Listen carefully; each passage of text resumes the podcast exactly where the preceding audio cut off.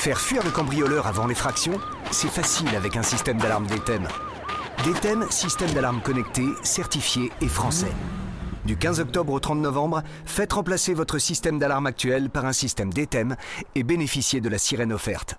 Plus d'informations sur www.dtem.fr et chez nos installateurs du réseau Proxéo. DTEM, c'est facile.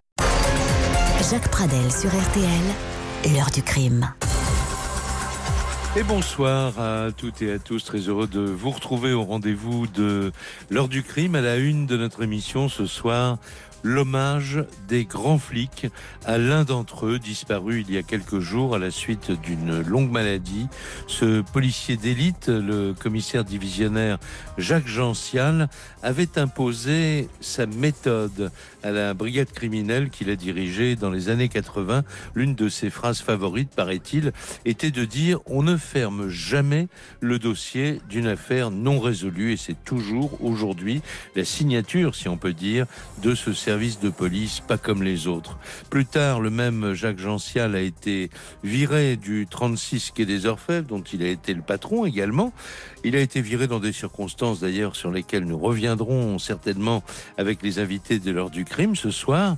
Et on vous racontera surtout comment il a sorti la police scientifique du Moyen Âge grâce à un rapport qualifié aujourd'hui d'historique, la, conclusion du rapport gential, euh, qui était un pré-rapport d'ailleurs, c'était 30 pages d'état des lieux sans concession qui a entraîné une réforme globale euh, de la police scientifique. Il y dénonçait, je cite, l'état d'abandon des laboratoires de police scientifique où l'on travaillait, disait-il, avec des équipements dépassés, des personnels insuffisants et des méthodes surannées personne, ajoutait-il, n'avait pris le virage de l'informatique ni intégré les procédés nouveaux de traitement des scènes de crime.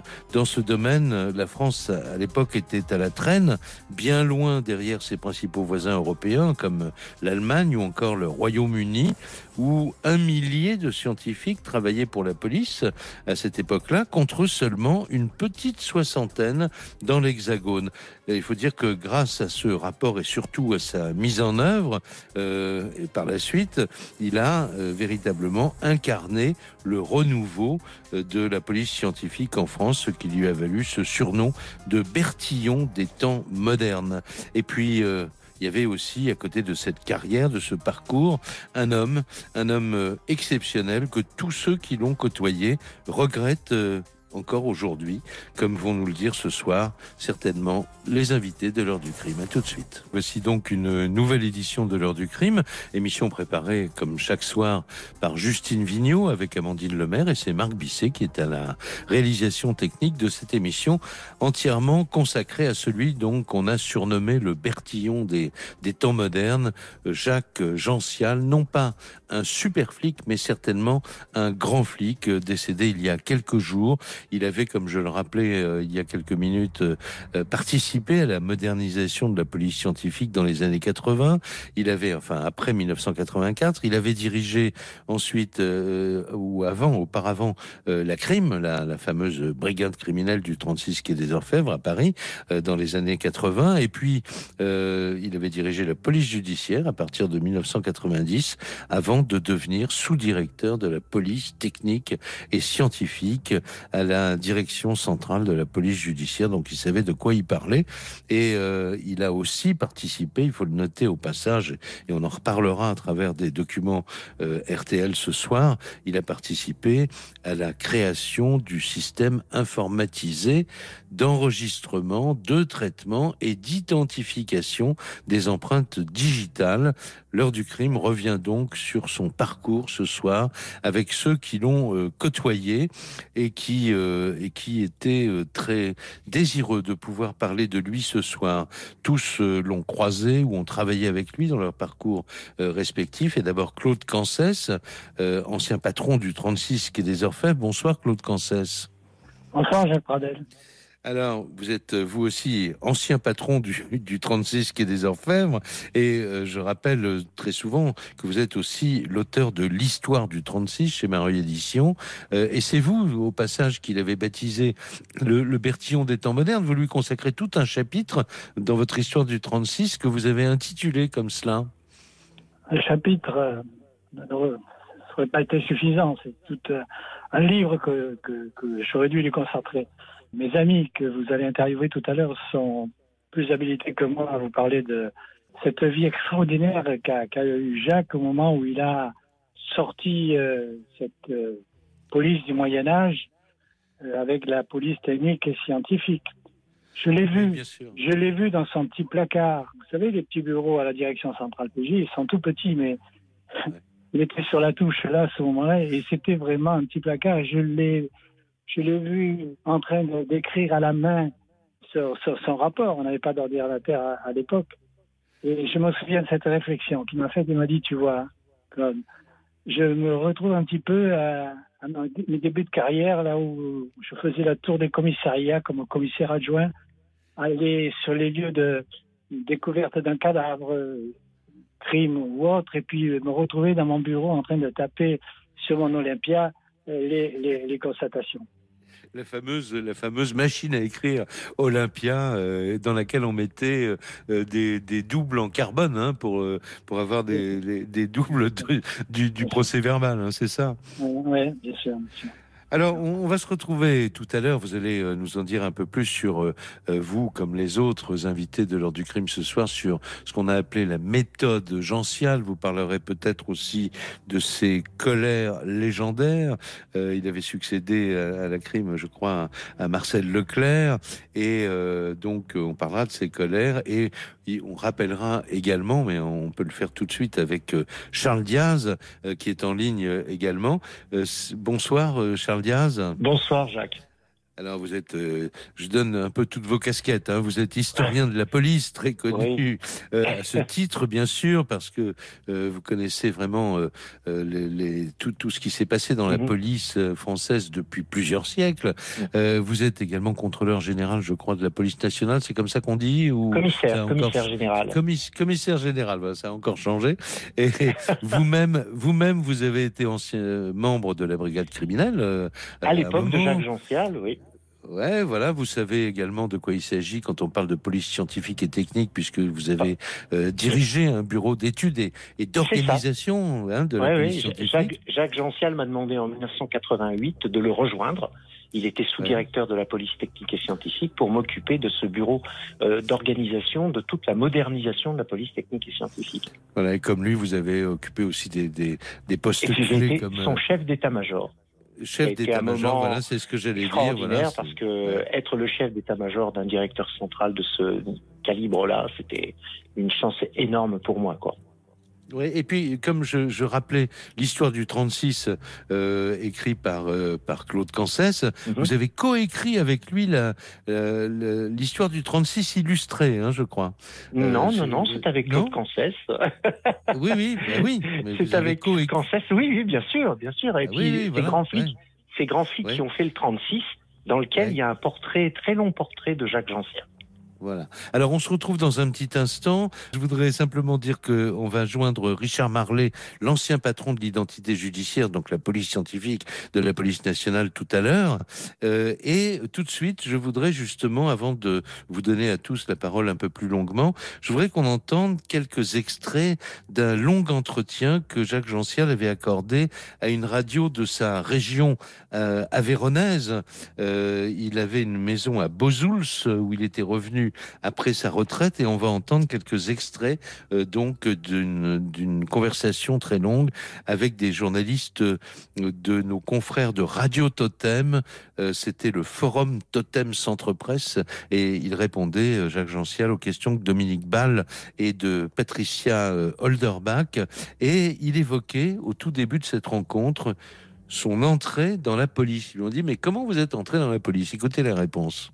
J'ai quitté Rodez comme euh, Bécassine a dû quitter euh, euh, sa Bretagne natale, puisque je suis parti avec une voiture et une valise. Mon père fréquentait le quartier latin en face du 36 quai des Orfèvres. Et là, le soir, en le rencontrant, j'ai rencontré aussi des policiers, des grands policiers du 36 quai des Orfèvres, qui m'ont un peu fasciné par leurs histoires. Et il m'a semblé que ce métier serait beaucoup plus varié, beaucoup plus actif, beaucoup plus humain que celui que j'exerçais à ce démarrage de vie. Je suis rentré dans la police comme ça alors que j'avais les diplômes de sciences économiques qui ne m'auraient pas permis de passer un concours de droit pénal et de procédure pénale. J'ai bénéficié d'un concours qu'on appelait concours sur titre. Mais on faisait ce concours pour faire passer euh, un des derniers gorilles de De Gaulle qui devait devenir commissaire de police. Et j'ai bénéficié de ce fait. Alors évidemment pour, pour le public, pour tout le monde, hein, euh, un, policier, c'est euh, euh, surtout en police judiciaire, c'est quelqu'un qui mène des enquêtes criminelles, qui essaye de trouver l'assassin, et on lui pose la question à Jacques Gential, mais comment est-ce qu'on fait quand on n'a pas d'expérience? Et l'expérience est, est primordiale, ce qu'il a confirmé, écoutez, pour mener des enquêtes criminelles. Mais j'ai passé des années à me dire euh, vivement que je vieillisse parce que je suis pas assez fort. Parce que chaque fois, il y a des enquêtes qui sont nouvelles. Et puis en plus, c'est un métier en effet très varié sur euh, les infractions qui se traitent différemment les unes des autres. Un crime de sang, c'est pas un cambriolage. Mmh, l'expérience, c'est très important euh, dans le métier. C'est énorme. C'est énorme. À Paris, ne serait jamais arrivé l'affaire du petit Grégory parce que les policiers qui venaient traiter l'affaire ou les gendarmes n'avaient pas d'expérience, n'ont pas d'expérience, hein, ou n'en ont que très peu. À partir du moment où on a si peu d'expérience, qu'on a fait juste quelques enquêtes d'essai ou quelques homicides au cours de sa carrière, on n'est pas bon. Et est-ce que la chance joue un rôle aussi dans ce métier? Oui, j'ai presque toujours eu de la chance souvent, les policiers disent mais que la chance fait partie du talent. On en reparlera tout à l'heure avec mes invités. Alors, euh, évidemment, le journaliste devait aborder la, création de, de, la police scientifique, euh, euh notamment l'identité judiciaire, les archives de la police, la mémoire de la police, la documentation. Et toujours dans sa maison donc de Bozouls, Jacques Gential expliquait comment il avait démarré l'unité de police scientifique. Le démarrage était plutôt laborieux puisqu'il me fallait à la fois recruter des scientifiques, créer des corps de scientifiques, d'aides techniques, de techniciens et d'ingénieurs. Il me fallait les former. Il me fallait trouver des locaux. Il me fallait avoir les matériels modernes, comme la microscopie électronique à balayage ou la spectrométrie de masse. Et puis, il fallait, euh, il fallait donner des nouvelles habitudes aux policiers de terrain, qu'on a appelés à ce moment-là des techniciens de scène de crime. Donc, il m'a fallu faire marcher trois sortes de ressources distinctes. Un, les laboratoires de police scientifique. Il y en avait cinq en France, 40 contractuels. Ils sont passés à presque 500 personnes. Deux, l'identité judiciaire, ce qu'on appelle les techniciens de scène de crime. Ce sont les gens qui vont sur les lieux, qui photographient. Et le troisième volet, c'était euh, la mémoire de la police. Ce sont les archives de la police. L'heure du crime. Jacques Pradel sur RTL. Jacques Gential, le Bertillon des temps modernes, entre autres, hein, parce que vous l'avez entendu, il a occupé de très nombreuses fonctions et de très importantes fonctions au cours de son parcours dans la police euh, nationale et dans la police judiciaire.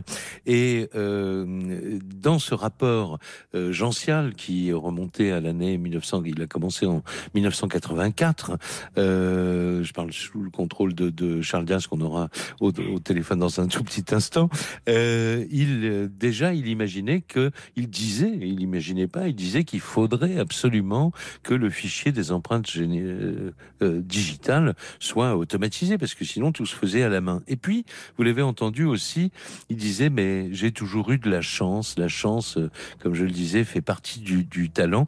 Et on va entendre un, premier document RTL qui remonte au 2 décembre 1987, l'arrestation de Thierry Paulin, le tueur de, vieilles dames qui avait tué, je crois, euh, euh, plus de, de 20 personnes âgées.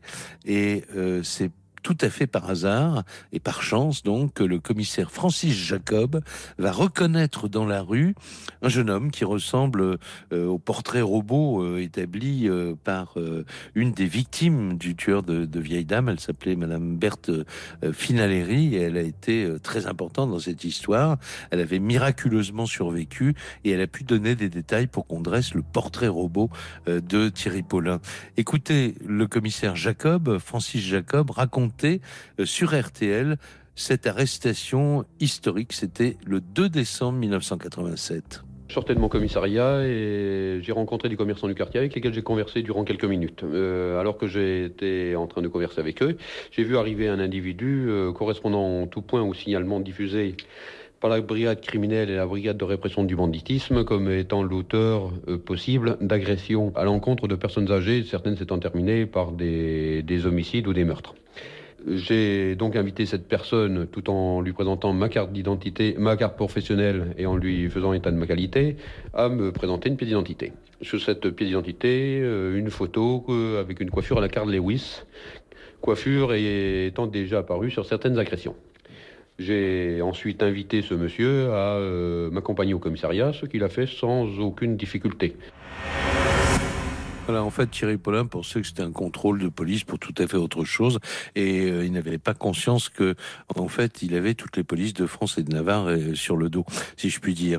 Euh, bonsoir, Richard Marlet. Bonsoir, Jacques, et bonsoir, Charles, et bonsoir, Claude. Je vous ai réunis en fait tous les trois ce soir parce que tous les trois, euh, à cause de, de, vos métiers, on va dire, dans la police, euh, vous, avez voué une, une, véritable admiration à cet homme et j'avais envie de vous entendre commenter un petit peu les différentes étapes de sa carrière. Alors là, euh, Richard Marley, vous, vous, vous arrivez à l'identité judiciaire, c'est-à-dire euh, la, la, police scientifique de, de, la police nationale, mais beaucoup plus tard, je crois, en 95, en 1995. Oui, en 95, mais il se trouve, si vous voulez, que ma, première scène de crime, c'est celle, euh, c'est au moment où je sors de l'école des commissaires de police, donc c'est euh, l'automne 1984, et ma première scène de crime, c'est l'assassinat d'une petite dame qui s'appelait Suzanne Foucault, qui habitait rue Nicolet sur le 18e arrondissement, et je crois c'est la deuxième ou la troisième victime euh, de Thierry Paulin.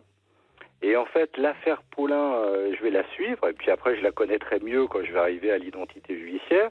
Et c'est un drame, c'est-à-dire que Paulin et Mathurin euh, laissaient beaucoup, beaucoup de traces digitales sur les scènes de crime, à un tel point qu'en fait, les gens de l'identité judiciaire avaient pu mettre en évidence euh, qu'on était en face, euh, on n'appelait pas encore ça des tueurs en série, mais on, savait que c'était le même assassin, puisqu'ils avaient retrouvé euh, plusieurs fois le même pouce gauche, plusieurs fois le même index droit, mais ils n'arrivaient pas à l'identifier parce que les fichiers euh, d'empreintes digitales, à l'époque, étaient régionaux et manuels.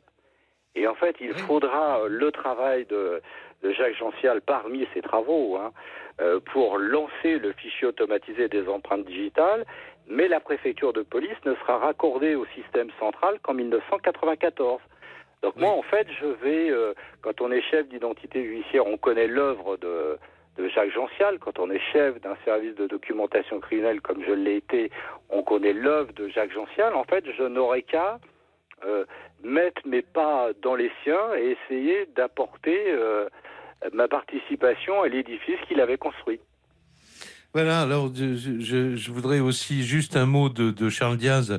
Euh, une chose, moi, qui m'a étonné toujours quand on parle du rapport Gential, on a l'impression que lui, il avait, il avait vu juste, puisqu'il disait, mais euh, comment il y a 60, à peine 60 scientifiques, euh, l'identité judiciaire ne oui. se déplace plus tous les jours sur les scènes de crime parce que peut-être il n'y a pas d'essence à mettre dans les voitures, je ne sais pas. Ouais. Mais on n'avait pas conscience de ça euh, avant qu'ils le mettent noir, noir sur blanc pas vraiment, parce que c'était un problème qu'on estimait être celui des juges, pas des policiers. Et en fait, le, avec Jacques Gential, c'est un changement complet. Cet homme-là, il avait toujours une longueur d'avance, toujours, sur tout le monde.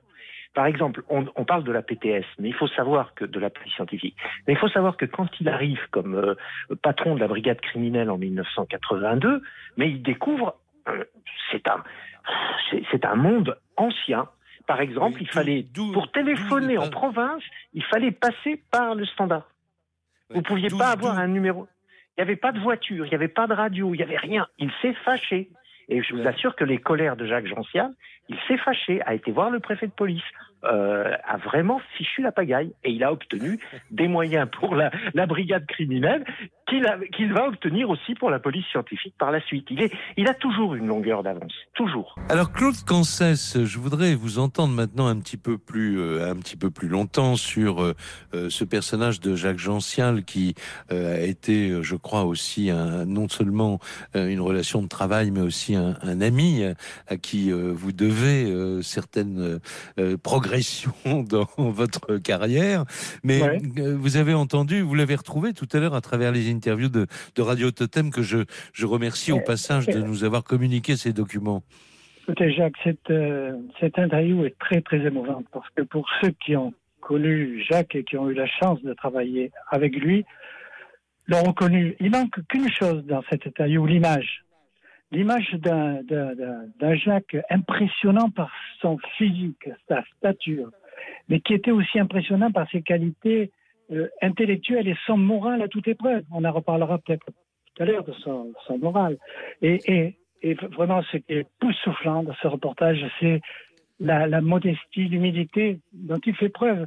Euh, à un moment donné, je ne sais pas, parce que moi je l'ai réécouté aussi ces jours-ci, je ne sais pas si le dit dans ce reportage, mais on lui pose la question quelle était la méthode? Il y avait une méthode gentiale, il dit non, il n'y a pas de méthode gentiale. Eh bien, si son esprit euh, créatif, imaginatif, a fait que euh, il, a, il a fait des choses formidables. Un, un, détail, chef de la criminelle, il fait venir, j'étais son adjoint à cette époque-là, la première femme à la criminelle, Odile Ferry. C'était une ah révolution. Cette bande de machos, il n'y avait que des machos à la crime revenir ça a été fabuleux. Et puis elle a ouvert la porte. Et après, bon, après il y a eu notre ami Martin Monteil qui est devenu chef de la crime. C'était, c'était, c'était ce qu'a dit Charlie tout à l'heure. Effectivement, c'était ça. C'était euh, cet esprit euh, euh, créatif. Il allait jusqu'au bout des choses.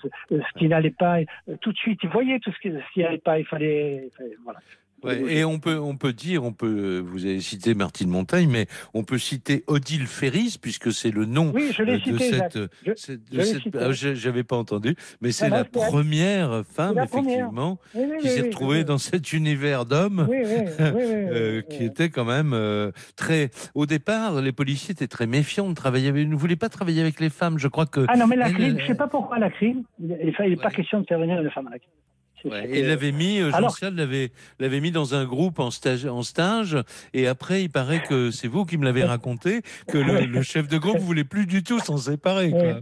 Un chef de groupe extraordinaire, je peux citer son nom, Guy Bernard, qui au début était un petit peu euh, réticent, puis je lui dis, tu sais, elle va rester 15 jours, et puis après, on changera de groupe. Et le temps a passé, et au bout d'un mois, Jean Ciel lui dit, euh, bon, écoute, écoutez, on va, on va la changer de groupe. Ah non, non, je la garde. Voilà, voilà.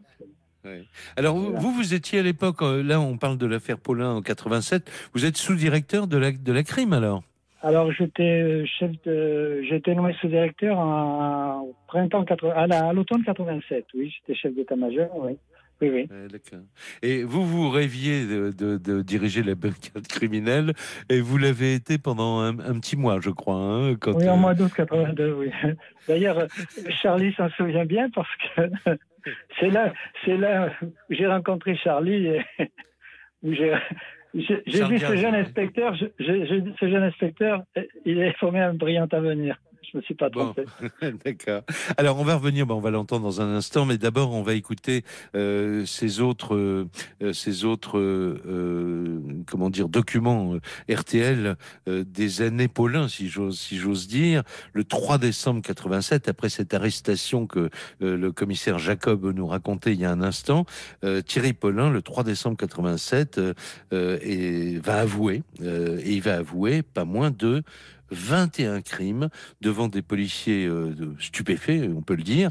Et pour RTL, c'est Jean-Benoît Vion euh, qui suivait cette affaire Paulin et qui résume dans le document que vous allez entendre maintenant ben, l'interrogatoire de ce qu'il faut bien appeler un des plus grands tueurs en série du XXe siècle. Écoutez. Thierry Paulin a reconnu et avoué ses 21 assassinats en donnant des précisions qui ont bouleversé les policiers et il le croit. Il a expliqué bien tranquillement, détendu, très à l'aise, qu'il avait de gros besoins d'argent, que ses revenus de danseur dans de minables cabarets parisiens ne lui suffisaient pas. Paulin est un toxicomane, il lui était nécessaire d'avoir 1200 francs par jour pour sa dose d'héroïne. En plus, il mangeait dans de bons restaurants, 150 à 200 francs par repas, et il dormait dans des hôtels deux étoiles à 400 francs par nuit.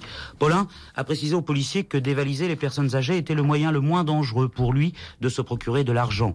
Paulin agissait par période. Il a groupé ses agressions en novembre 84, en janvier 86 et plus récemment en novembre 87. Il procédait toujours de la même façon. Il repérait une vieille dame qui faisait bien tranquillement son marché. Discrètement, il la suivait et dès qu'elle rentrait chez elle, il la précipitait dans l'appartement. Et là, le monstre froid commençait ses tortures pour faire avouer à la malheureuse l'endroit où elle avait caché ses économies.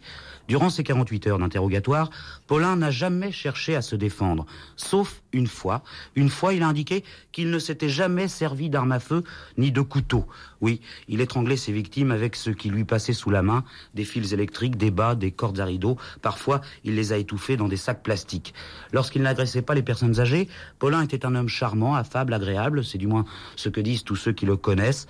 Paulin ne regrette rien. Je vous assure qu'il n'est pas fou, m'a dit tout à l'heure un policier qui l'a interrogé. Ce policier était encore bouleversé par ce qu'il venait d'entendre.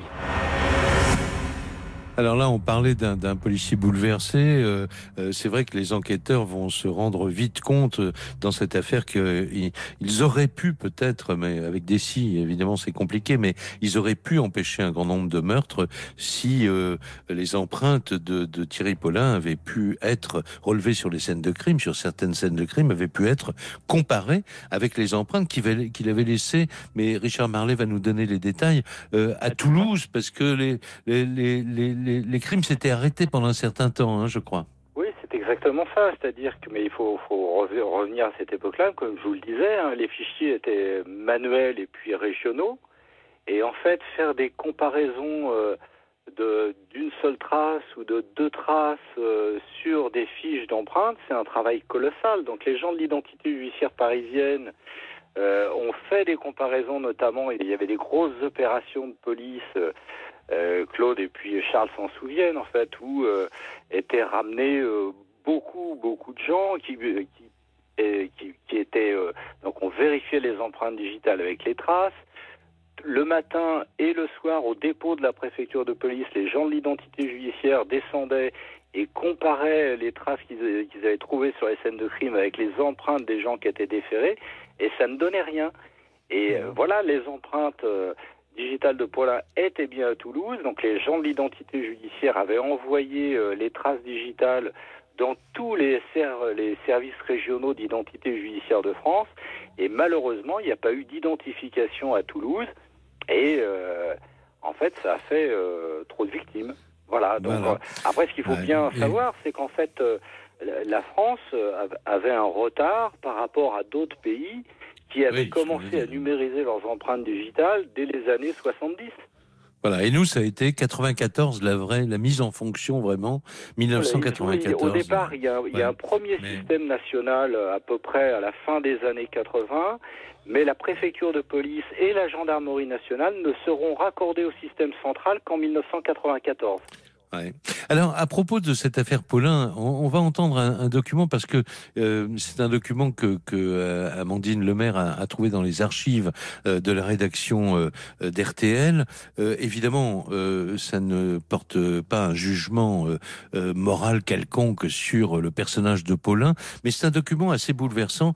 c'est le témoignage de la mère de Thierry Paulin qui a été diffusé sur l'antenne d'RTL quatre jours après son arrestation et là, euh, c'est Jean, Jean-Benoît Vion et, Philippe Robuchon qui sont allés recueillir le témoignage de celui qui était le tueur des vieilles dames, mais qui effectivement n'avait pas la tête de l'emploi et qui, pour sa mère, euh, pour sa mère, il était très difficile de, de considérer que son fils ait pu être un tel monstre. Écoutez. J'ai été très, jeune. J'avais 17 ans. Et mes parents ne voulaient plus de moi parce que je ne les écoutais pas. Ils ne voulaient pas du père de Thierry. Et quand, j'ai accouché, le père de Thierry n'a fait que le reconnaître et est parti. Et quand je lui ai demandé du secours, il a refusé. J'ai été abandonnée par tous. Il fallait que je cherche du travail et tout. C'est de là que j'ai rencontré mon nouveau mari. Comment il était Thierry avec vous? Il était affectueux? Thierry a toujours été affectueux, gentil, très serviable. Me faisait tout. Jusqu'à présent, s'il venait nous voir, c'est parce, qu'il ne pouvait pas donner qu'il a réagi ainsi. Il sentait qu'à chaque fois qu'il venait nous voir, on avait besoin de quelque chose, il ne pouvait pas nous donner. Et nous, on ne peut pas lui donner, mais il ne voyait pas qu'on l'aimait. Nous allons tous nous accrocher pour le, le faire savoir qu'on l'aime. Quand j'ai entendu le nom de Thierry, j'ai été terrifiée. Je me suis raccrochée parce que je suis croyante et je sais que c'est le sang de Dieu qui me relèvera. J'ai pas cru. Et je ne crois pas non plus tout ce qu'on ajoute sur Thierry. Il a, peut-être commis des fautes, mais pas autant. S'il m'écoute, je lui dis de se raccrocher, comme dit le film Accroche-toi, Peter. Thierry, ne crois pas que je t'aime pas, je t'aime de tout mon cœur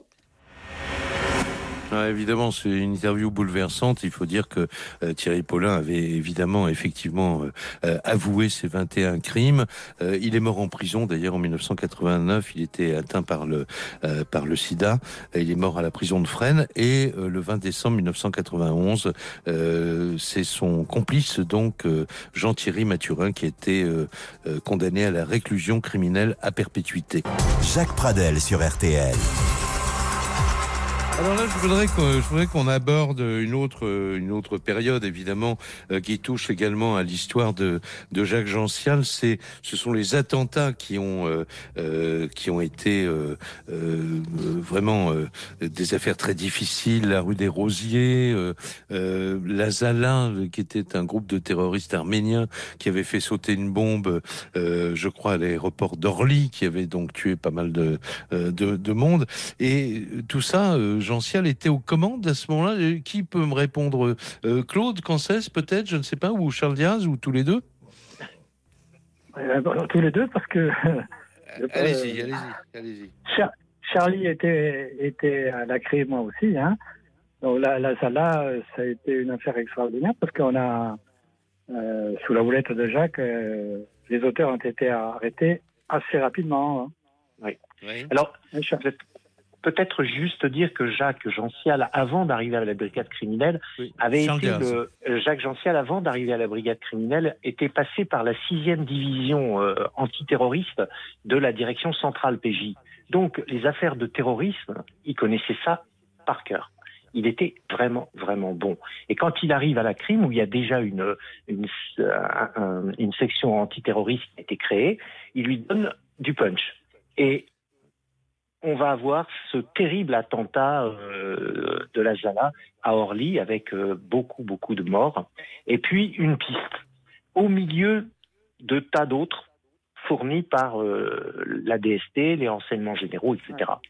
On fait avec les, brigades territoriales et, et, Claude qui était numéro 2 à l'époque de la brigade criminelle s'en rappelle, on fait une énorme opération de ramassage dans toute la région parisienne, énorme. C'était vraiment beaucoup, beaucoup, beaucoup de monde.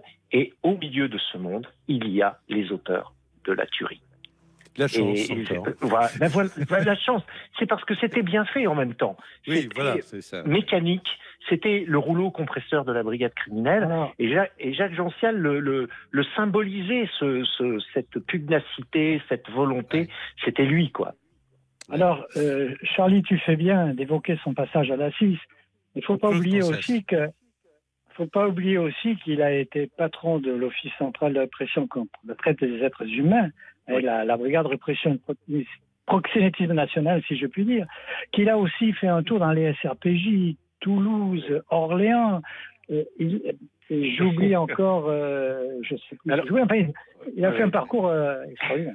Et, ce qui est extraordinaire. Oui, pardon. je vous en prie, je vous en prie, allez-y. Je voulais simplement dire que ce qui était extraordinaire avec lui, c'est que chaque fois qu'il arrivait à un poste, il fallait qu'il change tout. Il fallait qu'il réforme, il fallait qu'il modifie, il fallait qu'il... Par exemple, quand il est à l'Office central de, répression de la traite des êtres humains, c'est-à-dire tout ce qui lutte contre le proxénétisme, euh, les réseaux de prostitution clandestins, etc., etc., il apprend qu'à Toulon, il y a encore des bordels. Alors, il dit comment ça Il y a encore des bordels en 1974 à Toulon. Il va là-bas, il rencontre le préfet qui lui dit Oh là là, on ne peut pas toucher au bordel à Toulon parce que sinon les marins américains, etc. Tout le monde va être mécontent. Ils vont faire, ils vont transformer les rues de Toulon en véritable boucherie. Bah, il dit bah on va voir. Et il les a fermés. Et il, Et il les a fermés. Et il n'y a pas eu un mouvement. Personne n'a Bon. bougé. Alors on parlait euh, d'attentats tout à l'heure. C'est vrai que l'été 82 a été très chaud et Claude Cancès doit s'en souvenir puisqu'à l'époque vous dirigiez la crime. euh, C'était les, les vacances de Gential, je crois. Euh, vous commencez au début août avec euh, l'attentat antisémite de la rue des, des Rosiers à Paris. Et puis à la fin août 82, on apprend que plusieurs arrestations ont eu lieu à Vincennes et que il s'agit, euh, il s'agirait de deux hommes et d'une femme, des des membres de l'IRA, l'organisation terroriste irlandaise, et les autorités précisent que les gendarmes du GIGN qui ont mené l'assaut ont saisi euh, au passage un véritable arsenal avec euh, des armes automatiques, des explosifs. Et un an plus tard, mais entre-temps la crime est sur le coup aussi, si je peux me permettre, mais Claude Cancès va nous expliquer ça. Un an plus tard, le journal Le Monde révèle qu'il s'agissait d'une machination orchestrée euh, par, bah, par les gendarmes de l'Élysée. Hein, on peut dire ça comme ça, Claude Cancès Oui, c'est bien résumé, Jacques. Le 29 août, je commençais à respirer parce que Jacques allait rentrer de congé et j'avais vraiment envie de lui recevoir le fauteuil parce que le mois était très, très, très, très chargé. Mais il y avait de Vincennes, affaire bidon, totalement bidon, qui, euh, lorsque on l'a su dès le début par les constatations, euh, que c'était une affaire montée par la cellule de l'UGN, et lorsque Jacques rentre le début septembre, je lui fais le point sur les affaires. Et sur cette affaire et les années de Vincennes, il a compris tout de suite. Il a réuni tout, le staff, tous ceux qui euh, travaillaient sur euh, cette affaire-là, pour euh, leur dire on va faire le maxi. Il faut exploiter tout ce qu'on a, même si on a des soupçons sur la, réalité, de l'affaire. Et cette affaire nous a pourri la vie pendant des mois, parce que la cellule UDM euh, faisait passer le message au président de la République que la crime, euh, c'est pas leur affaire, euh, il, il a des gonfles, etc. C'était une affaire bidon.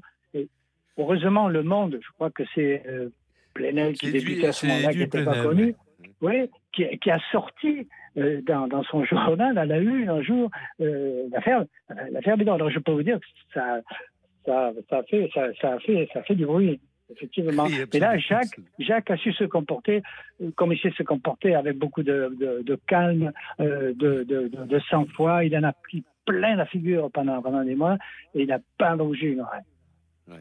Alors, euh, comme on arrive vraiment euh, malheureusement à la fin de, cette émission, il nous reste vraiment quelques minutes, euh, je voudrais poser la même question à Richard Marley, à, Charles Diaz et à vous-même, Claude.